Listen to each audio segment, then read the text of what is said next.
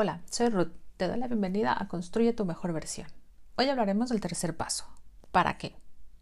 Recuerda que si te gusta el podcast no olvides darle a seguir para que te lleguen las notificaciones y no te pierdas nada. Tus comentarios me importan y me ayudan a mejorar y a compartirte información que necesitas, así que no te olvides hacerme llegar tus comentarios, dudas o preguntas. Me puedes encontrar en Instagram como Lunux14 y en Facebook como Ruth Fuente. ¡Comenzamos!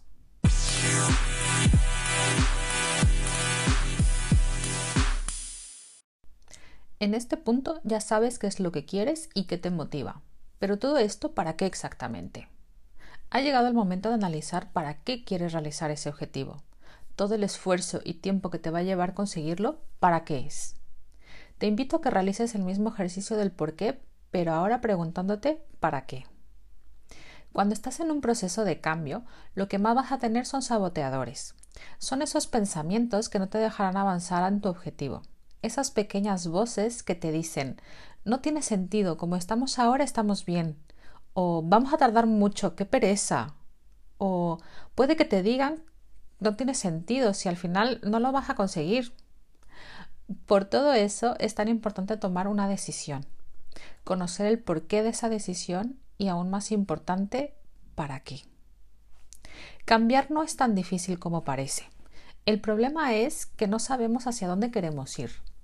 Nos dejamos llevar por modas, por lo que nos dicen los demás, lo que vemos en la tele o en redes, pero pocas veces miramos hacia adentro de nosotros, que es en donde se encuentra lo más importante para cada uno de nosotros.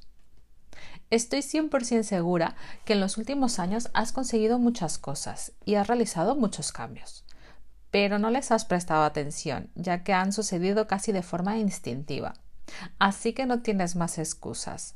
Tienes todo el poder de hacer lo que te propongas. Y cuando te lo propongas, pero debes ser consciente de tus decisiones y consecuente con ellas tomando acción.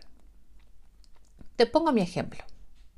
Yo era una persona que un día decidió que hacer cualquier actividad física era agotador e innecesario. Lo más que hacía era andar para ir de un lugar a otro y poca cosa más. Sin embargo, los años van pasando y tu cuerpo va resintiendo esa falta de actividad, ya que no estamos hechos para el sedentarismo. Así que un día me miré al espejo y decidí que esa persona que veía no me representaba. Miré mi interior y tomé una decisión. Tener un cuerpo más saludable. No el cuerpo de una actriz de moda o el de una supermodelo X. Un cuerpo saludable.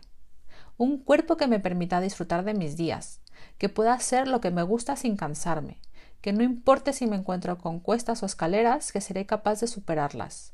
Un cuerpo que al mirarlo al espejo diga Hola guapa.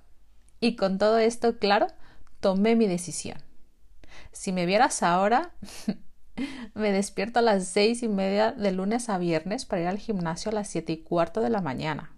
Sí, sí, como lo oyes. Me paso aproximadamente 90 minutos realizando distintos ejercicios para trabajar cada músculo de mi cuerpo. Los sábados a las 9 de la mañana, ya que el gimnasio no abre tan pronto. Al principio me ponía la alarma y ahora me despierto sin necesidad de alarmas y con ganas de ir al gimnasio sin importar si dormí tarde o no, porque es el momento que le dedico a mi cuerpo, en el que estoy solo para mi cuerpo. He aprendido a quererlo, cuidarlo y aceptarlo. Y él, a cambio me lo agradece con energía y preparado para lo que decida hacer el resto del día. Solo tienes que escucharte más a ti y menos a los otros. ¿Qué es lo que quieres realmente? ¿Por qué lo quieres? ¿Para qué lo quieres? Con esto claro, verás cómo cualquier decisión que tomes será imposible que no la consigas cumplir. La próxima semana te contaré más cosas. Espero que te esté sirviendo y no te olvides de hacerme llegar tus comentarios. Gracias por escucharme y recuerda que un objetivo sin un sentido es un sueño no cumplido. Adiós.